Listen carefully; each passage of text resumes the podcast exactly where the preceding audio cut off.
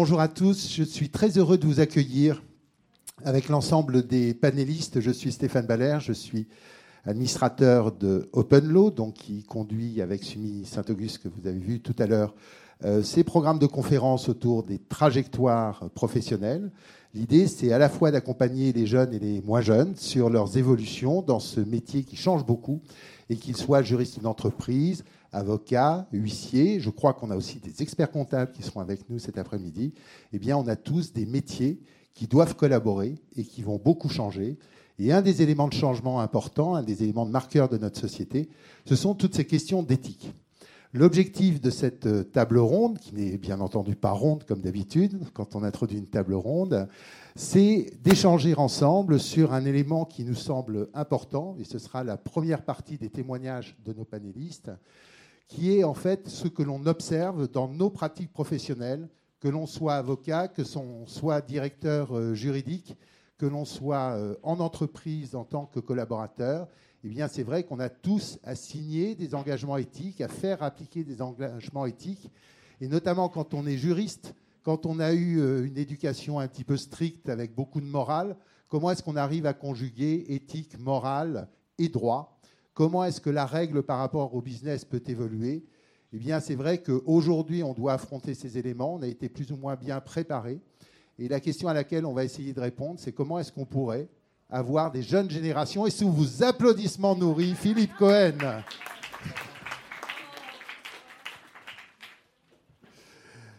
C'est de voir avec vous comment est-ce qu'on pourrait imaginer une préparation des jeunes à partir de la L3, à partir du Master 1, qui leur permettrait d'être plus à l'aise que nous ne le sommes aujourd'hui avec ces types de questions pour lesquelles, pourtant, nos entreprises doivent être vainqueurs. Pour m'accompagner dans ce chemin, j'ai la chance d'avoir un professeur iconique. On va commencer. Oui, si, quand même. Roxana Family, qui est la première à avoir créé une chaire d'éthique euh, en France, qui en plus a un parcours euh, international qui lui permet d'avoir une grande observation de l'ensemble du marché, puisque la première fois que je l'ai croisé, on parlait compliance à l'OCDE. Je ne dirais pas quand c'était, mais en tout cas, vous étiez déjà en tête du combat. Et donc, merci beaucoup de nous donner un petit peu de temps dans cet après-midi. Je vous propose d'applaudir Roxana Family.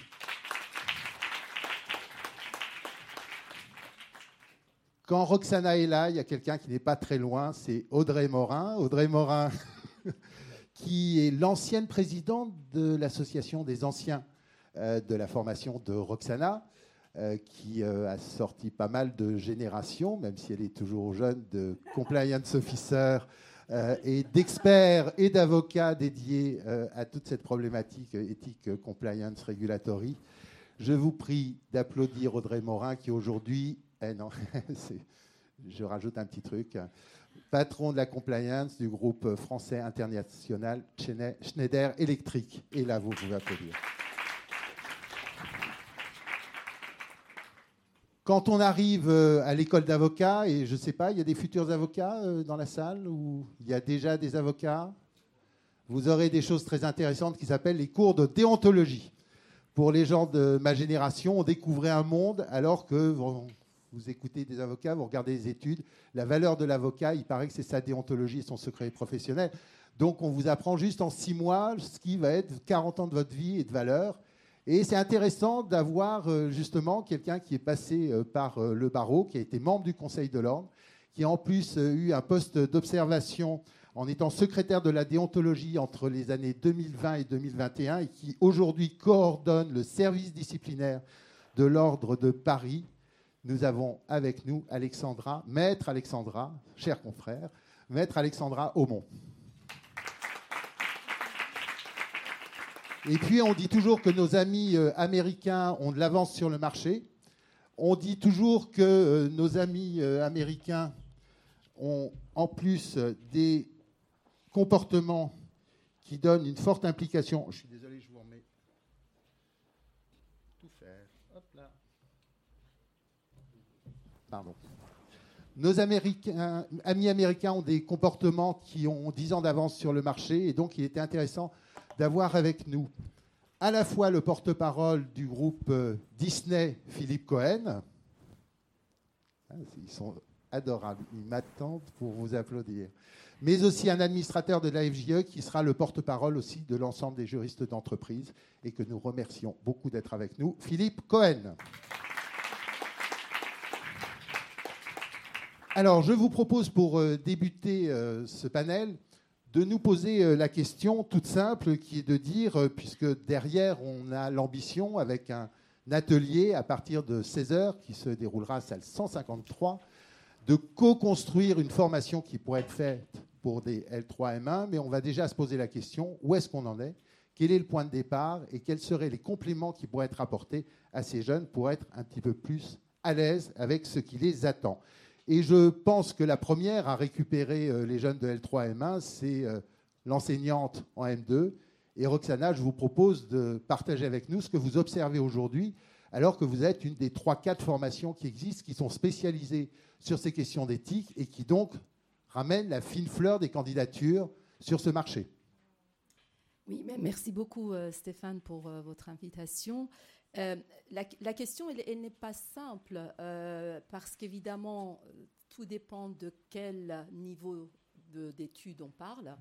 Euh, vous avez souligné L3M1. le master que je dirige est un master de niveau quatrième et cinquième année, où on est déjà dans la spécialisation, porté sur effectivement la dimension juridique de, de l'éthique des affaires. Euh, mais bon, si, je devais vraiment partir euh, de la considération que ce dont on parle, c'est-à-dire l'éthique, ce sont des règles de conduite euh, fondées sur des valeurs, ce que je constate chez les jeunes générations, c'est qu'elles arrivent avec des valeurs et des convictions ce qui est plutôt formidable. Euh, moi, à mon époque, j'avais des valeurs, effectivement, peut-être que la famille m'avait inculquées, mais euh, euh, ce n'était pas pour autant que j'étais arrivée avec des convictions fortes, une vision de la société. Et puis, ces valeurs-là se traduisent aussi par un certain nombre d'attentes que ces jeunes ont. attentes évidemment à l'égard euh, de leur formation et puis attente à l'égard euh, du marché euh, de l'emploi, à l'égard des entreprises, des organisations qui les emploient. Donc pour ça, je peux dire effectivement que c'est une observation que je fais régulièrement et ce qui fait qu'effectivement, ils arrivent assez facilement à accrocher leurs propres valeurs aux valeurs dont on parle lorsqu'on traite évidemment des valeurs des affaires. Euh, après, euh, je pense qu'il y a euh, ensuite, c'est assez difficile de comprendre ce qu'est l'éthique quand on est encore des étudiants sur les bancs de, de, de, la faculté de droit.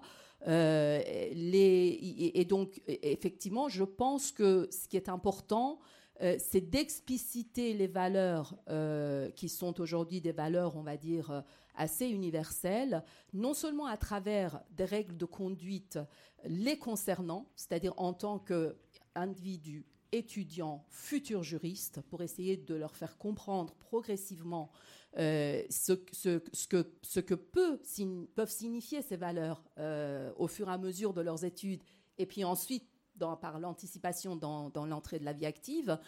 Euh, et puis également essayer de les aider à s'approprier un certain nombre de, ce que j'appelle moi les codes sociaux, voilà, qui sont importants, euh, qui deviendront aussi des futurs codes professionnels pour eux, euh, et peut-être aussi de leur apprendre par anticipation la distinction entre l'éthique, la déontologie, c'est-à-dire un certain nombre de termes qu'on a parfois l'habitude d'employer comme des synonymes, mais qui renvoient à des choses différentes, quand bien même la racine peut être, et la philosophie qui est derrière peut être identique. Mais voilà, les sensibiliser, les accompagner progressivement, prendre l'exemple d'un sujet qui peut devenir un sujet, on va dire, assez significatif pour qu'on puisse leur expliquer les valeurs, les règles de conduite, etc., etc. Donc vraiment un accompagnement. Donc je pense que ce qui est bien, c'est que ce sont des jeunes qui ont des valeurs, qui veulent des valeurs, qui sont en attente de valeurs. Et puis après, ce que j'essaie aussi de leur expliquer, c'est que parfois, quand euh, euh, on vient avec cette conviction, il faut d'abord faire un travail sur soi-même et puis ensuite se projeter dans un environnement pour, euh, pour mieux comprendre ce que peut avoir comme portée ces convictions. On y reviendra tout à l'heure, donc de l'enthousiasme. Il y a peut-être un phénomène de nombre à pouvoir gérer à, l'université, mais en tout cas, un accompagnement nécessaire pour canaliser toute cette énergie et l'emmener dans le, bon sens. Philippe, les cast members, quand vous les accueillez, ils sont dans quel état? Et puis, j'ai pas parlé d'une autre partie de votre vie qui s'appelle Respect Zone, mais qui montre aussi quand même qu'il y a quelques engagements nécessaires, même si ces jeunes sont pleins d'enthousiasme, pour essayer d'aller plus loin. Votre diagnostic alors d'abord, merci d'avoir euh, organisé cet événement euh, euh, sous, sous l'égide de la, de la formation initiale parce que c'est au début qu'on forme c'est beaucoup plus difficile de, de, pouvoir former à l'esprit de l'éthique en cours de route, au moment où on est au milieu du, au milieu du guet, au moment où on est en train d'aller affronter des tempêtes. Vous êtes en train de dire qu'à mon âge, on est informable, c'est ça? En, en, tout cas, ça, demande un effort différent.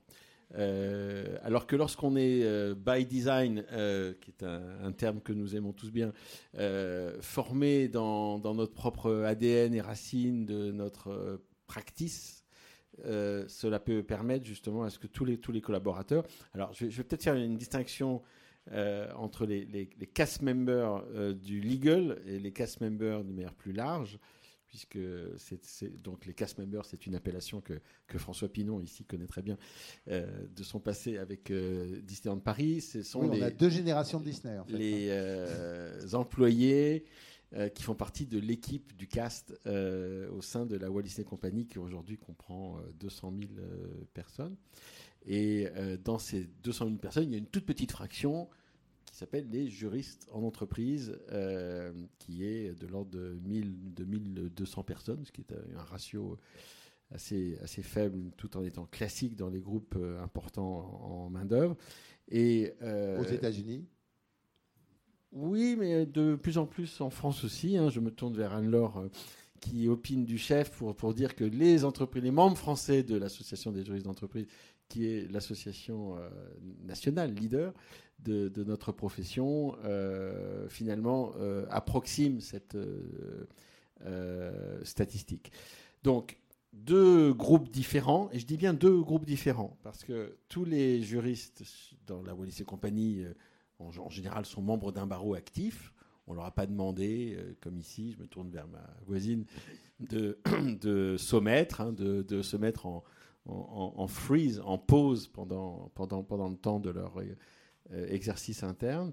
Alors c'est pour cela aussi que nous avons voulu, avec euh, l'AFGE, avec le Cercle Montesquieu, euh, rassurer les entreprises, créer une appartenance qui inscrit les juristes, c'est le cas aussi pour les juristes dans la Holistic compagnie qui sont membres de l'AFGE, dans le cadre d'une profession qui est régie par un code éthique de pratique professionnelle, avec, comme ma voisine, une commission disciplinaire euh, tout à fait euh, active et qui euh, va permettre de pouvoir instruire des cas. Ce qui veut dire que lorsque j'ai été étudiant il y a très très très longtemps, le mot éthique dans, à, l'université, je ne parle pas lorsqu'on arrivait à l'EFB, était complètement absent de notre prophylaxie, du programme. Il n'y avait même pas de, de questions sur l'éthique des affaires. Ça n'était pas il y a plus de 30 ans, une question euh, même qui se posait dans le cadre universitaire. Aujourd'hui, que les formations sont beaucoup plus à jour, variées, qu'elles sont mixées parfois avec d'autres écoles, on a su euh, aménager cette dimension. Et aujourd'hui, dans nos équipes, on n'attire personne si on n'est pas capable d'être raccord avec les valeurs profondes de la marque de l'entreprise, qui va euh, inclure une dimension éthique, même si elle n'est pas dite, pour euh, attirer non seulement euh, les investisseurs, les, consommateurs et les transactions, mais aussi les cast members que Stéphane décrivait avec un, avec un clin d'œil. donc, moi, je trouve très très important que cette réunion, cette, cette table ronde ait lieu aujourd'hui, parce que nous sommes à, une, à, une, à, une, zone charnière pour, pour, notre profession, qui est que même si on doit se faire remettre en France et en Italie du barreau, qui sont à, peu près les. Pour l'instant, on va dire. Voilà, les, les, seuls, les seuls pays de l'univers.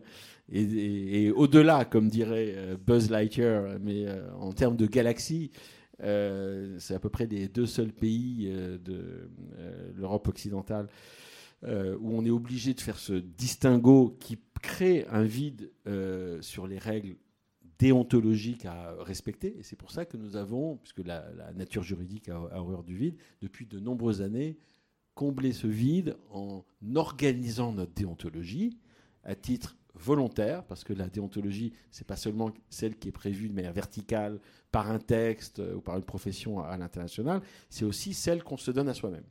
Et c'est d'ailleurs tout, l'esprit de l'association que tu as nommée euh, Respect Zone, c'est comment est-ce qu'on crée de l'engagement éthique volontaire là où le droit, la loi, le protectionnisme des avocats fait qu'on n'est pas encore aujourd'hui à même de pouvoir rejoindre notre, notre, notre famille étendue, comme ça, comme ça est le cas dans le reste du monde développé. Mais ça a commencé en 2012. Il y a eu un, ouvrage fondateur sur les questions de, déontologie. Et pourtant, je n'ai pas l'impression que cette déontologie soit euh, enseignée à l'université, même au sein des DGCE que vous accompagnez. Une provoque en amène une autre. Alors, ça n'est pas exact. Euh, ça, n'est pas exact. Je vois Anne-Laure qui, euh, qui frémit. Anne-Laure Paulet, donc notre délégué général, délégué général de l'association des juristes d'entreprise, qui est une association nationale, euh, et qui aujourd'hui comprend plus de 7000 membres, euh, des, centaines de groupes euh, plus importants les, uns que les autres. Et aujourd'hui, et c'est pour ça que je disais que c'était un moment charnière, et je suis très content que ce soit au sein d'une table ronde présidée par Stéphane Baller qu'on puisse l'annoncer, c'est le fait que nous sommes en mesure de pouvoir aujourd'hui dire qu'on va garantir, y compris pour les jeunes impétrants juristes qui se rattachent à notre profession et donc à notre association de pouvoir garantir une formation obligatoire à tous les juristes de France en déontologie, en e-learning, parce que c'est aujourd'hui une manière euh, systématique de, pouvoir, de manière régulière, garantir que tous les acquis et tous les enseignements du code, de son code de, déontologie qui reflète le, code euh, européen, que, tu as évoqué avec ce livre blanc qui avait été fait par l'Éclat en 2014 et qui, euh, et qui permet de pouvoir euh, garantir que les, que les juristes, et nous serions très très contents de pouvoir former aussi aux euh, fondamentaux des règles éthiques de la profession de juriste, qui sont très proches de ceux de la profession d'avocat, puisque lorsqu'on les a écrits, on les a écrits avec, avec en tête la marque Lego, c'est-à-dire qu'il fallait que ça s'emboîte, il fallait que ce soit compatible pour le jour où la maturité euh, de notre pays permettra à ce qu'on euh, soit pleinement intégré avec le legal privilege dans euh, et dans l'éclat des avocats en entreprise qui étaient avocats donc qui étaient aussi liés à la même déontologie que la nôtre. C'est pour ça d'ailleurs que la FJE va être très présente dans l'atelier. Et merci beaucoup à Anne-Laure qui a mobilisé beaucoup de directeurs juridiques qui sont déjà dans la salle et avec lesquels vous pourrez échanger justement pour montrer cette euh, implication. Alors, le fait d'être un groupe français par rapport à un groupe américain, est-ce que c'est une grande différence, euh, Audrey, quand on, travaille sur ces questions? Est-ce que dans la manière de recruter, dans les personnels euh, qui vous rejoignent, il y a des choses qui peuvent faire que cette initiative peut être intéressante? Euh, alors déjà, merci pour l'invitation euh, sur un sujet euh, que, on va dire personnellement, je soutiens parce que comme vous l'avez rappelé, je suis issue d'une formation en, M2 à l'époque. Le M1 n'existait pas il y, a, il y, a, 13 ans, dédié à justement à l'éthique des affaires. Et pour moi, ça a été une vraie vocation. Je pense que j'aurais eu du mal de faire un, à faire un autre master 2 en droit si ça n'avait pas été celui-là. Et pourquoi, selon moi, c'est devenu un, sujet euh, qui, euh, qui, tend à, dépasser les frontières, avec très peu de différence entre un groupe américain, un groupe, euh, en tout cas, d'une autre nationalité, un groupe français C'est parce que, pour reprendre ce que disait Roxana, les valeurs, les attentes par rapport à ces valeurs est un sujet qui touche toutes les entreprises aujourd'hui. c'est une question qui se pose pour tous personne, tout candidat que vous souhaitez, euh, que vous souhaitez recruter, euh, il y a de plus en plus une forte euh, connexion entre ce que nous avons envie de faire dans une entreprise et les valeurs qui y sont attachées. Aujourd'hui, les, les, ressources humaines, si elles ne valorisent pas les valeurs de l'entreprise, que ce soit un groupe français ou un groupe américain, dès lors que vous avez une assise internationale, et puis de plus en plus, même si vous avez une approche euh, nationale de votre marché, elles doivent promouvoir les valeurs de l'entreprise pour que les candidats se sentent attachés à celle-ci et puissent pouvoir se projeter. Euh, la question de l'éthique des affaires, pour moi, est clairement euh, connectée avec les sujets euh, d'IESG aujourd'hui, donc environnement, social et de gouvernance, puisque c'est une vraie transformation en fait de la société, même une transformation du capitalisme dans, dans, sa globalité, avec une réappropriation quelque part du pouvoir qui se sent à travers justement les recrutements des nouveaux salariés quels que soient les niveaux d'ailleurs euh, euh, d'études, quels que soient les niveaux euh, managériaux en interne. Et pour les, représentants, on va dire, de ceux qui touchent au métier du droit, parce qu'ils sont pluriels en entreprise, ça se ressent et ça se ressent aussi dans leur pratique. ça touche les compliance officers qui peuvent être issus du droit d'une formation juridique comme moi ou d'une formation autre, j'ai dans mes équipes des gens qui ont euh, fait pendant des années des ressources humaines, euh, qui ont commencé euh, en finance, d'autres qui ont eu un MBA, donc notamment aux États-Unis, j'ai quelqu'un qui a qui a fait un MBS qui est assez classique aux États-Unis, puis après on touche à un peu tout dans l'entreprise et qui fait maintenant depuis une dizaine d'années de de l'éthique et de la compliance. mais également chez les juristes, même lorsque dans des groupes comme le mien, compliance et juridique sont détachés, les juristes ont un rôle euh, quotidien à jouer euh, pour défendre ces valeurs, euh, pour défendre une certaine éthique des affaires, qu'elle soit dans les relations avec les tiers, mais aussi les relations avec les, salariés. Les ressources humaines, il y a aussi beaucoup d'étudiants qui, qui se dirigent vers le droit social et puis ensuite qui se retrouvent dans les départements des ressources humaines. J'ai entendu expert comptable. Là aussi, je pense, excusez-moi, je pense aujourd'hui qu'avec euh, euh, la loi Saint-Pin 2 notamment et tout ce qui est contrôle comptable, euh, je sors d'une réunion justement sur comment, on, comment on amène en fait nos, comptables sur une vraie attraction et un vrai engagement à défendre à la fois les règles que nous mettons en place, mais être aussi promoteur d'une certaine transparence et d'une certaine gouvernance en matière justement comptable. On parle de plus en plus de, aussi de ce qu'on appelle de sustainable tax, euh, donc les fiscalistes qui sont de plus en plus amenés à, travailler sur ces questions qui dépassent le simple respect de la loi. On rajoute la data, hein, puisqu'on est dans les transformations du droit et pas mal de digital. Exactement. Euh, nous, chez Schneider, on a, nous avons quelqu'un qui, depuis deux ans, euh, nous assiste sur toute la digitalisation. Euh, donc on forme euh, aux questions d'éthique des affaires et, elle, elle nous forme en fait à l'esprit euh, digital quelque part. Donc je pense qu'aujourd'hui, en fait, le constat, c'est que quel que soit le, groupe dans lequel vous, on souhaite évoluer, et puis après avec les, parcours multiples de carrière juridique, l'éthique des affaires est devenue un, critère transverse qu'il faut pouvoir appréhender, il faut pouvoir comprendre ces notions. Sinon, il y a un risque, en effet, à devoir avoir toutes les choses sous un angle purement juridique, qui ne permet pas, en pratique, d'un point de vue opérationnel, de répondre à toutes les questions.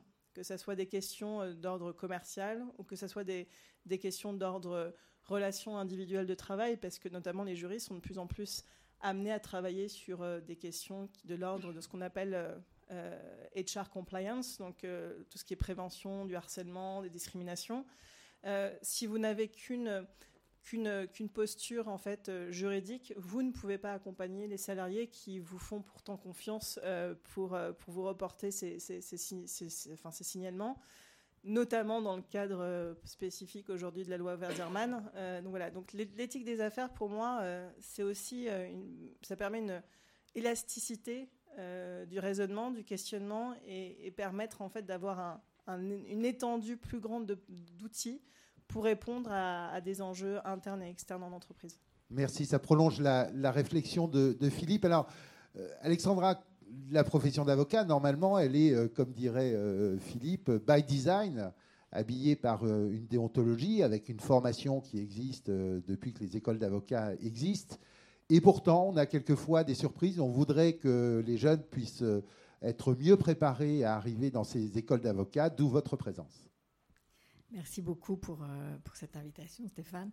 Euh, alors, en effet, moi, je, je, suis un petit peu dans un, euh, on va dire dans un, une petite branche finalement des règles éthiques, puisqu'on a une particularité, puisque les avocats correspondent à une profession réglementée, de devoir respecter finalement les règles éthiques qui sont traduites en normes pour notre profession. et ces normes impliquent des sanctions en cas de manquement. Donc c'est quand même avec ce système d'autorégulation euh, donc de sanctions disciplinaires euh, internes et in fine, le cas échéant, sanctionnées par, euh, par les cours suprêmes. Donc la, situation dans laquelle se trouvent les avocats, c'est un respect obligatoire des normes de cette déontologie. Alors, on accueille particulièrement des étudiants euh, évidemment, euh, principalement des, euh, ou d'ailleurs quasi exclusivement des juristes, mais parfois avec, bon, on, a d'autres quand même, d'autres des avec des passerelles, voilà. et ce que je remarque à l'école d'avocats, c'est que finalement, il y a une évidente incompréhension de ce qu'est la déontologie. Euh, parce que je pense qu'effectivement, il y a euh, une carence euh, manifeste dans le cadre des études. je l'ai vécu, mais il y, a, il y, a, maintenant très longtemps, mais je le constate toujours aujourd'hui, de permettre, pour permettre aux étudiants d'appréhender d'une part, je dirais certaines, certains, comme disait Roxana, codes sociaux, certaines conventions sociales qui sont nécessaires, euh, et qui repose finalement euh, toujours sur les mêmes règles, hein, parce que quand on réfléchit un peu, on est toujours sur euh, des comportements courtois, loyaux, modérés, etc. Donc des comportements de vie en société. Après, chaque profession et chaque système a ses codes, évidemment, et des étudiants donc qui découvrent finalement ce qu'est la déontologie. Alors certaines notions sont évidemment je dirais, du bon sens. voilà. D'autres sont plus complexes, bien entendu. Et, euh, j'ai constaté que finalement, ça fait souvent l'objet d'un apprentissage, euh, comme n'importe quelle matière, très théorique, euh, parfois très ennuyeuse, qui peut être le cas sous certains aspects. D'ailleurs, il y a peut-être aussi des, modifications à faire pour peut-être être plus précis, et, parfois une incompréhension. Alors on voit que les trains qui arrivent en retard, hein, évidemment, il y a une majorité de, ensuite de confrères qui, qui ont un comportement parfaitement irréprochable, mais il y a clairement un espèce d'obstacle que je constate et l'appréhension de ces règles, encore une fois qu'elles soient des conventions sociales ou vraiment des règles de déontologie pour permettre un exercice d'une profession euh, qui est un peu particulière puisque notre déontologie en fait euh, va s'appliquer euh, vis-à-vis de beaucoup d'interlocuteurs, hein, des confrères, des juges euh, quand, on, fait du judiciaire, et puis des institutions et du public. Euh, voilà, donc on a quand même un, panel assez important d'interlocuteurs dans lequel il faut systématiquement appliquer des règles déontologiques qui ne sont pas évidentes, bien entendu, et qui nécessitent un apprentissage. Donc plus on commence tôt, plus on peut arriver à différents éléments. On va arriver dans cette deuxième partie sur ce que l'on pourrait faire et comment est-ce que ça marcherait mieux. Je ne sais pas ce qui se passe avec mon ordinateur, mais on fera mieux, vous savez qui est là. Est-ce que vous avez déjà des réactions par rapport à cette euh, première euh, partie, ce diagnostic qui a été posé? Certains des directeurs juridiques seront dans l'atelier tout à l'heure, d'autres sont des praticiens euh, comme Sophie qui connaissent bien ce, marché. Est-ce que sur ce, ce diagnostic et cette nécessité de mieux préparer les jeunes, vous auriez un témoignage à partager ou pas? Et là, tu te retrouves dans une position de solitude, ou même quand s'appellent les amis. Merci beaucoup, madame. Je vous propose de vous présenter. Bonjour, allô, allô. Euh, Valérie Chavannes, donc j'étais euh, ancienne directrice juridique et euh, donc j'exerce en libéral aujourd'hui et j'étais point de contact dans un groupe américain sur des questions ethics and compliance. Donc deux par rapport à, donc oui, je pense effectivement qu'on devrait être formé bien avant et peut-être même avant de hors euh, du champ euh, du, droit. Mais on est aujourd'hui. Euh, non, on touche pas aux familles. On a dit, on laisse l'éducation de côté là. exactement. Et après, dans, dans, dans, ce qui a été dit aujourd'hui, moi je note deux choses très très importantes aujourd'hui. par rapport au legal privilege en, France et en Italie, qui isole un petit peu, enfin, qui isole, qui qui rend les choses un petit peu différentes en France alors qu'on est dans une société de plus en plus numérisée et globalisée. Et euh, deuxième, euh, deuxième chose que j'ai trouvé euh, assez intéressante, on, parle de juriste, je pense qu'on est définitivement très bien placé pour soutenir, occuper ces fonctions par rapport au reporting. Et donc on a parlé d'un reporting qui n'était pas vers la direction juridique, mais j'imagine vers le board. Et on a un département éthique et compliance oui. Micro. Chief Governance Officer un Chief Governance Officer qui est très large chez nous, puisqu'il y a des questions aussi de data gouvernance euh, qui, est au comité exécutif. Et qui redescend aussi auprès des salariés, hein, parce qu'en en fait, euh, c'est aussi ça qui est très différent.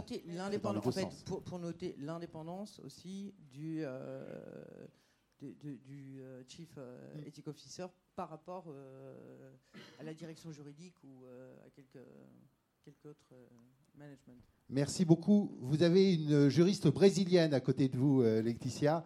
Euh, vous avez quelle réaction, vous, par rapport à ces éléments? Audrey, quand on préparait cette euh, table ronde, me parlait des éléments interculturels qui étaient extrêmement importants. Et là, c'est quelque chose qu'on devait apprendre très vite, être très curieux. Qu'en pensez-vous? Absolument. Donc, forcément, toujours très intéressant quand se Et vous êtes à la direction juridique de Théréos parce que vous ne vous présentez pas. déjà responsable juridique, contrat et opération au sein de l'équipe de Sarah Leroy euh, chez Théréos. Donc, euh, forcément, un sujet que euh, quand on a une équipe et qu'on a envie de garder nos talents, je pense qu'il est clé et de plus en plus présent, peu importe la nationalité. Donc là, je rejoins nos amis de Schneider. Clairement, je pense que peu importe euh, euh, d'où viennent nos, nouvelles générations, euh, la valeur, et notamment quand on fait un métier comme le nôtre, des juristes, quand on veut porter cette, ces flambeaux du droit, on, a ça dans le cœur. Donc je pense que c'est un sujet clé pour, pour nos jeunes et pour nos équipes, moins jeunes également. Oui, parce qu'on est toujours jeune quand on fait du droit. Merci beaucoup, Laetitia. Alors, passons euh, peut-être aux mesures que vous aimeriez euh, voir mises en place. On va voir cet atelier euh, dans une heure. On va commencer à construire des solutions, mais vous voulez peut-être aller plus loin et surtout, vous avez déjà organisé des choses qui pourraient peut-être être faites pour les petits, parce qu'aujourd'hui, on le fait pour les grands et avec peu d'espoir, comme le dit Philippe. Peut-être qu'on pourrait le pousser pour les vieux comme moi. Euh, peut-être euh, on pourrait le pousser euh, vers des plus jeunes. chez Schneider, qu'est-ce que vous avez eu comme initiative plus qu'intéressante qui pourrait être utilisée pour éduquer les plus jeunes? Alors déjà, pour en tout cas pour les équipes qui travaillent sur les sujets de conformité, s'assurer qu'on ait tous et toutes une sorte de, savoir en commun euh, et notamment euh, pour les personnes qui rejoignent mon équipe qui n'ont pas eu de formation initiale en matière de, compliance ou d'éthique des affaires, euh, de pouvoir faire un certificat ou un master spécialisé en formation continue. Pour apprendre justement ces différentes notions entre éthique, déontologie, morale, et puis aller un peu plus loin dans les, développements de ces dernières années sur les sujets d'éthique et de conformité. Euh, ensuite, nous avons euh, mis en place euh, différents types de formations selon les sujets que nous traitons pour assurer une harmonisation des engagements, mais aussi des pratiques en interne. C'est notamment le cas sur tout ce qui est dispositif d'alerte et de traitement des alertes et enquêtes. chez nous, chez Schneider, nous avons différents types de personnes qui peuvent procéder à des enquêtes toujours sous supervision euh, de, mon équipe, donc les, Regional Compliance Officers, euh, les RH, euh, l'équipe de fraude interne, également d'autres personnes du contrôle interne, parfois dans certaines zones. Donc nous nous sommes assurés qu'elles aient tout un, bagage, et c'est un travail continu, parce qu'il y a des rotations, notamment dans les équipes des ressources humaines qu'il faut avoir prendre, prendre en compte. Donc une formation obligatoire qui passe par un e-learning pour donner les bases de ce qu'est une enquête interne, les principes, les, les, les, les principes clés, euh, notamment en termes de posture. Euh, et puis ensuite, nos organisations, des sessions, euh, des sessions spécifiques avec des cas pratiques pour, pour les mettre en, en situation réelle, en fait d'enquête et notamment sur des aspects très ciblés, la question justement interculturelle.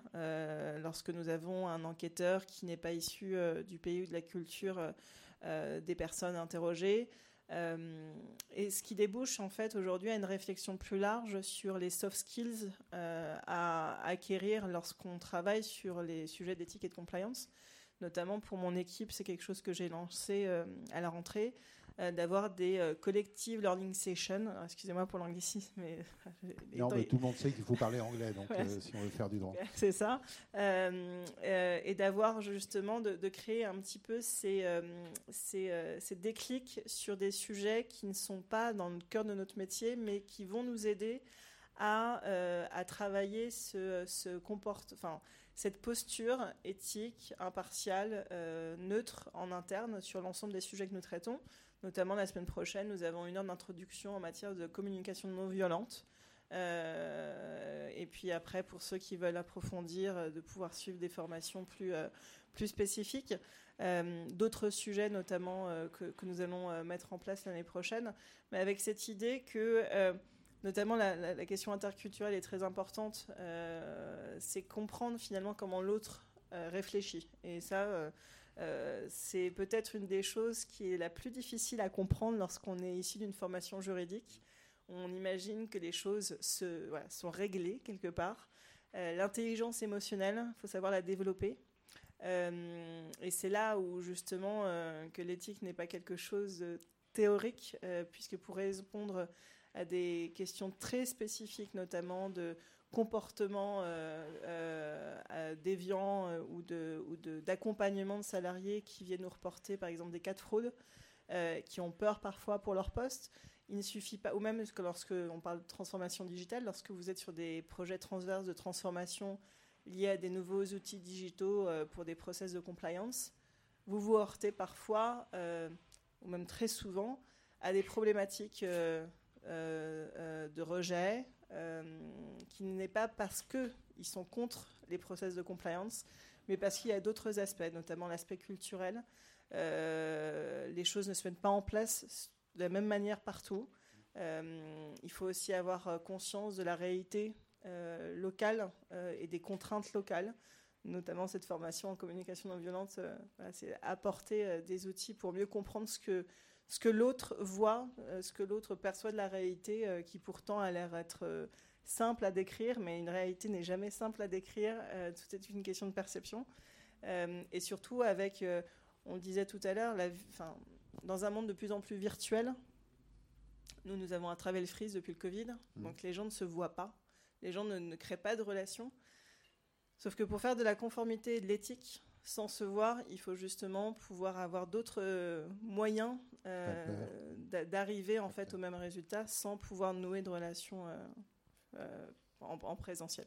Ça veut dire que la question qu'on pose pour des, juristes, on a des, étudiants de, de, Créteil qui sont avec nous aujourd'hui, ils sont donc très proches d'une fac de médecine.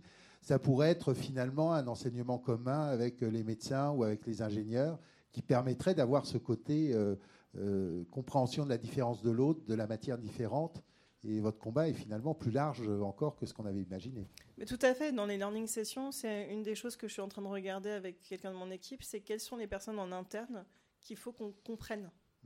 Euh, et de les inviter finalement à nous expliquer quelle est leur réalité. Euh, et, en effet, en termes de formation initiale, je pense qu'il faut sortir de sa faculté de droit et ne pas hésiter à aller voir les autres, surtout que maintenant les universités ont il n'y a pas qu'une faculté de droit, il y a d'autres, euh, finalement, il y a d'autres, euh, d'autres formations au même endroit. Ne pas hésiter. La curiosité, je pense, c'est peut-être une des compétences euh, essentielles lorsqu'on, lorsqu'on traite de ces sujets-là. Merci beaucoup, Audrey. Alors, Philippe, nos amis américains, ayant bossé pendant plus de 30 ans avec des Américains, ont une chose extraordinaire, c'est que cette mixture, ces soft skills, toutes ces choses-là, c'est mis en avant. Quelle serait, avec ta vue Disney, la recommandation et puis l'autre vue euh, qui n'est pas schizophrénique, euh, la vue AFJE Alors, d'abord, la, version euh, Disney aujourd'hui qui, est une marque en plus qui, n'a pas d'autre choix que d'avoir un espèce de surplus éthique en tête en permanence parce qu'il y, a une telle attente en plus pour une marque qui est perçue comme une marque familiale, même si on fait des choses beaucoup plus larges que, les contenus à audience familiale. Il y a une exigence éthico-morale, il faut le dire, qui est à peu près généralisée, absolue, permanente et attendue. Euh, on l'a vu d'ailleurs avec la, polémique qui, a eu lieu en Floride euh, vis-à-vis du groupe euh, qui, bah, qui était entre deux eaux, entre le fait de prendre position ou pas sur les lois anti-avortement. Et lorsqu'on prend une position, eh ben, on, se retrouve en sandwich entre différentes forces. Et, aujourd'hui, une, une, entreprise, y compris sur les sujets sociétaux, ne, ne, peut plus être euh, dans, dans la neutralité ou l'abstention. Parlait de l'ESG tout à l'heure. Alors, pour être concret, euh, justement, la, dans les propositions, il y a la notion du, du concret. Vous avez euh, entendu ce que j'ai fait au candidat au Conseil de l'ordre, donc du concret. Du concret. la première idée et, et qui, a été testée et qui fonctionne, c'est d'organiser avec les jeunes collaborateurs en particulier des jeux de rôle. C'est-à-dire ne pas juste euh, arriver avec des notions un peu théoriques de, des, sources des normes, de la pyramide des normes, euh, des euh, exégèses, des cas et, des notes qui sont toujours très intéressantes, mais elles sont toujours plus parlantes lorsqu'elles relèvent d'une analyse casuistique. C'est peut-être là que je vais donner l'approche un peu plus common law américaine ou anglo-saxonne, qui fait que la pédagogie, elle, n'infuse que si on y met une, dose euh, de concret, de vécu, d'empathie. Donc ce qu'on fait, c'est qu'on fait des jeux de rôle, y compris avec les collaborateurs qui ne sont pas juristes. Euh, et qui doivent jouer euh, la scène entre, ça peut être une personne avec une scène de corruption, une scène de harcèlement, une scène de euh, conflit d'intérêts, ce qui, ce, qui ce, qui, ce qui mérite toujours d'être rappelé, comment ce qu'on raisonne sur les conflits euh, d'intérêts. Euh, on s'enorgueillit aussi dans notre code éthique qui a été écrit en 2016 et qui a fait l'objet de différents vadémécums que je vous invite à aller voir sur le site de, la FGE. On s'est inspiré notamment du règlement intérieur du, barreau de Paris, mais pas que, puisque celui-là, il avait été inventé sous l'Ancien Régime. Donc, donc on, on, a aussi euh, utiliser des, codes, par exemple, comme le code des pharmaciens, qui, avait été rénové en 2013. On, s'est inspiré beaucoup de ce qui a été fait au Québec euh, par le barreau du Québec, qui a un code particulier pour les, pour les avocats en entreprise. Il y a même euh, un code d'éthique pour les ingénieurs. au Québec, et c'est un petit peu le Québec qui nous a beaucoup inspiré avec les gens d'Open Law, pour tout vous dire, dans ce projet. Donc, et l'article 8 du code par exemple, dit une chose qui est très très dure à dire pour un professionnel ou pour une profession, c'est euh, qu'un chef d'équipe qui ne met pas à la disposition de, ses équipes mm. les moyens suffisants, proportionnés euh, aux moyens de son entreprise et de son groupe pour euh, un développement, une formation et une évolution de carrière, peut être attrait devant les instances disciplinaires de, du comité de déontologie des juristes ça va extrêmement loin. Il n'y a, y a aucune profession qui va, qui va jusque-là. Euh, vous pouvez chercher, on n'a on pas trouvé. Euh, avec, une, avec, avec une obligation éthique de, de contribuer à l'avancement des jeunes euh, juristes. Alors, il y a certains candidats au Conseil de l'ordre qui poussent justement ce monitoring de la formation des avocats, et c'est assez nouveau. Suivre. et le suivisme n'est pas du tout un mauvais défaut. Euh, donc on, est ravi lorsqu'on est euh, source d'inspiration par rapport euh, aux professions voisines. et, l'autre point qu'on développe, c'est le fait aussi d'aller inviter des grands témoins, y compris dans les réunions d'équipe en interne au sein de la Wallis Compagnie et au sein de mon équipe juridique qui opère sur différents marchés. Euh, c'est de pouvoir inviter des gens, de, des, témoins de, de l'externe, par exemple, qui ont, euh, alors il y, y, en a même qui, ont, en ont fait profession, qui ont passé des moments en prison, qui, euh, qui sont des repentis, qui, qui expliquent. J'allais vous proposer d'inviter Audrey, mais c'est pas exactement.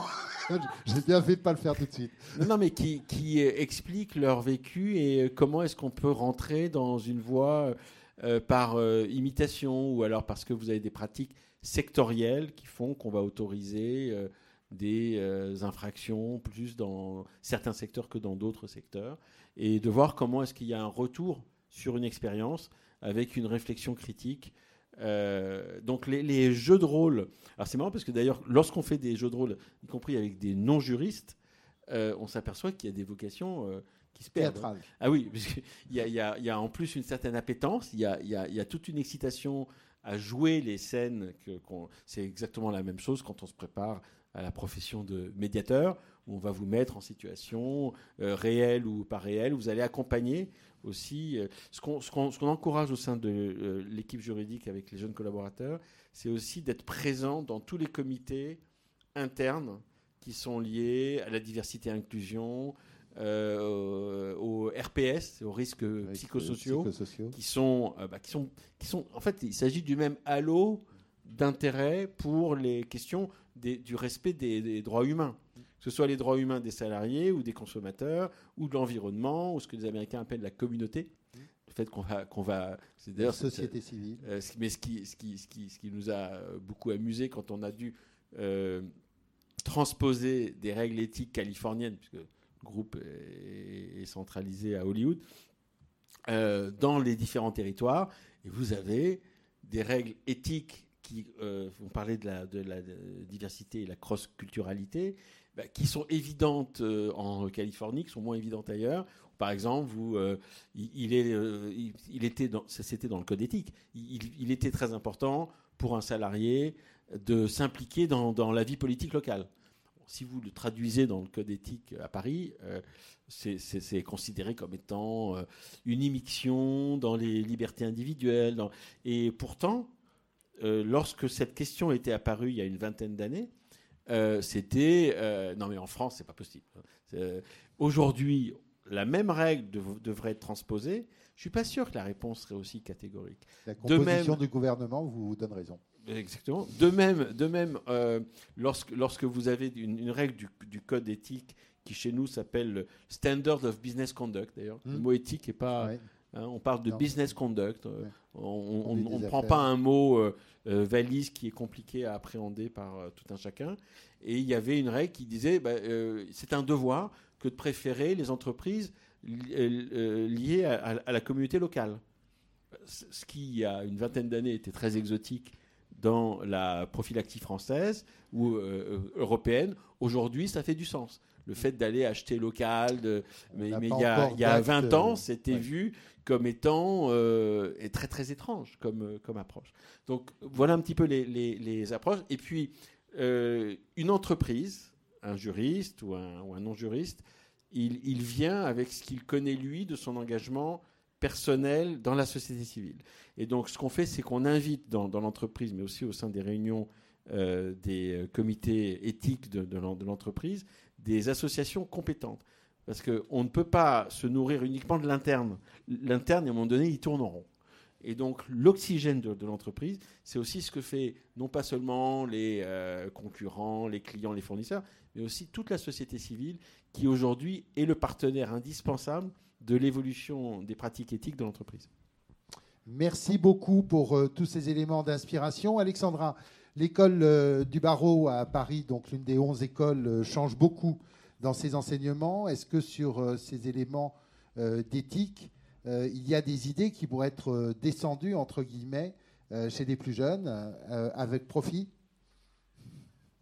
Alors, oui, absolument. Parce que, alors, dans le cadre justement de cette formation initiale, puisque je, parle pour, l'école d'avocat, et je rejoins tout à fait l'approche de, mon voisin, euh, non pas forcément sur le RIN, mais ça on en discutera peut-être en off, mais euh, sur en tout cas la, nécessité euh, des jeux de rôle et des mises en situation. Ça me paraît absolument fondamental, c'est-à-dire que les cours magistraux pendant des heures qui endorment tout le monde sur telle théorie, telle, hein, c'est très bien, on peut en faire de temps en temps, mais modérément. En revanche, je crois beaucoup à la mise en situation, avec euh, des intervenants. Voilà, vous êtes un tel, vous, vous êtes un tel, voilà ce qui se passe, qu'est-ce que vous en pensez, comment vous réagissez. il est évident que ça, moi, vraiment, je pousse à ça euh, au maximum. Et puis, parfois aussi, on s'aperçoit, Et c'est ça qui peut être intéressant également, qu'au-delà finalement de ce jeu de rôle qui a pour objet euh, de permettre euh, l'appréhension de, des règles de déontologie en l'occurrence, on va aussi pouvoir finalement comprendre que certains étudiants ont besoin aussi de, comprendre certains codes sociaux que clairement ils ne maîtrisent pas.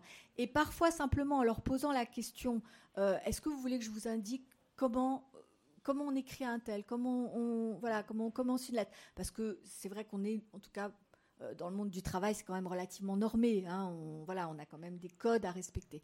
Et, euh, souvent, et je crois que c'est important de dire ça tout simplement. Voilà, quand vous arrivez quelque part, voilà peut-être la façon dont vous avez intérêt à vous, à vous comporter. Et je pense que c'est euh, vraiment leur donner des outils. Et puis aussi une confiance, c'est-à-dire que qu'ils puissent également comprendre qu'on n'est pas uniquement là pour leur dire voilà ce qu'on fait dans le cadre d'un conflit d'intérêts, dans le cadre du contradictoire, etc. Mais on peut aussi vous aider tout simplement euh, à, adopter un comportement qui vous permettra de vous sentir intégré. Après, vous en faites ce que vous voulez, ça c'est pas la question, mais voilà, voilà comment euh, procéder pour peut-être être plus confortable et donc appréhender nécessairement l'univers dans lequel on est projeté, euh, je pense de façon plus sereine. Donc voilà, en étant plus plus ouvert à, voilà, justement à tous ces comportements. comme le disait Philippe, ces apports extérieurs, du coup, sont extrêmement intéressants. Oui, tout à fait. L'heure tourne, euh, hélas. Roxana, donc vous avez maintenant un M1, M2 articulé. Euh, ce qu'on vous prépare avant, comment est-ce qu'on pourrait mieux faire? Qu'est-ce qu'il y a comme idée dans le M1, M2, dans l'enseignement? Je sais qu'il est en apprentissage, je crois, en M2. Euh, donc déjà, voir la vraie vie, voir l'entreprise de l'intérieur, c'est un élément important. Mais est-ce qu'il y a d'autres éléments où on pourrait faire du travail préparatoire à partir de, la L3 Oui, tout à fait. je voudrais peut-être souligner une différence euh, euh, qui concerne les facultés de droit en France par rapport à d'autres euh, pays qui expliquent un certain nombre de choses qui, viennent d'être qui viennent d'être relevées. traditionnellement, on a toujours considéré que les facultés de droit ne sont pas là pour préparer les juristes à des professions, mais au droit. Voilà. et donc tout ce qui était véritablement de l'ordre de la profession euh, devait être finalement été relégué, et aujourd'hui c'est toujours le cas, euh, aux professions. Alors il y a des C'était simple, hein, il y avait enseignants, magistrats, avocats. Hein, donc, euh, Tout à fait. alors, heureusement que les choses changent. Comme vous dites, on progresse tous. Hein, et la mentalité, les mentalités évoluent. En tout cas, c'est le cas pour ce qui est des masters très professionnalisants, comme, comme celui que, que, je dirige. Euh, maintenant, il faut faire des choses effectivement euh, différemment, je pense. Euh, et à chaque niveau, ses besoins. Il faut effectivement, dans un premier temps, faute aussi une autre particularité des universités françaises, c'est qu'il n'y a pas l'étape des, études générales qui précèdent les études spécifiques disciplinaires. Ce qui fait qu'effectivement, on n'a pas ce laps de temps qui nous permettrait de réunir des jeunes et puis les faire confronter à différentes disciplines, à différentes idéologies, euh, le, la pluridisciplinarité, etc., etc. On les accueille à 18 ans euh, sur les bancs de la fac de droit et là, euh, on est obligé de leur délivrer un certain nombre d'heures importantes de formation. Euh, et, je pense que là aussi, effectivement, il y a un problème. Alors comment faire? Parce que de toute façon, on ne peut pas non plus changer de, tout au tout. Euh, il me semble qu'effectivement, il faut introduire en licence troisième année euh, des, des, modules qui seraient des modules, alors pour le coup, très opérationnels. On parle de valeurs. Les valeurs, ça se vit. donc, effectivement, les jeux de rôle, les mises en situation sont ce qui aide à s'approprier les valeurs, à comprendre ce que, sont, quelle est la conduite à adopter dans tel contexte, dans tel autre contexte. Euh, et, je pense que là, effectivement, euh, il y a un vrai travail qu'on peut faire euh, en, licence troisième année avec des ateliers qui seraient des ateliers d'abord de sensibilisation à ces valeurs-là, et puis ensuite des jeux de rôle, la prise de parole.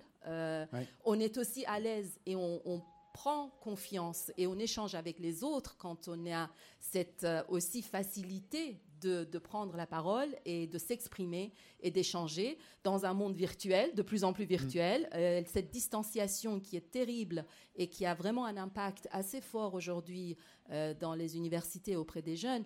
Moi, j'ai dû me battre depuis l'année dernière. Je me bats pour que mes étudiants s'asseyent dans une salle ensemble pour travailler ensemble, sans les téléphones, sans l'écran d'ordinateur, et prennent plaisir à être de nouveau euh, en face à face, à prendre un café, euh, et puis discuter, et puis faire leurs projets, qui sont des projets Le communs. retour de la cafette de la buvette. Voilà, mais par contre, je pense aussi qu'il faut anticiper les choses, faute encore une fois de cet euh, enseignement de culture générale. Actuellement, donc au sein de la chaire droit éthique des affaires, avec les diplômés du master et également avec les étudiants, nous travaillons depuis l'année dernière sur un projet euh, qu'on a intitulé Ambassadeur d'intégrité. Donc, il s'agit d'envoyer dans les collèges et dans les lycées euh, des jeunes qui iraient à la rencontre des jeunes pour leur parler euh, des sujets qui sont les sujets de société, des valeurs qui sont des valeurs de société, avec des jeux de rôle, euh, avec des mises en situation. Donc, on va pouvoir reprendre tout ce matériel. Voilà. Et Euh, vous nous donnez alors, le chemin. Parce Après, que juste pour terminer. Elisabeth Talbourdet me fait les gros yeux en disant T'es sympa, mais Ah, pardon. après, moi, je vais Donc devoir c'était simplement attraper pour dire le que chrono. pour terminer, à l'échelle des masters, donc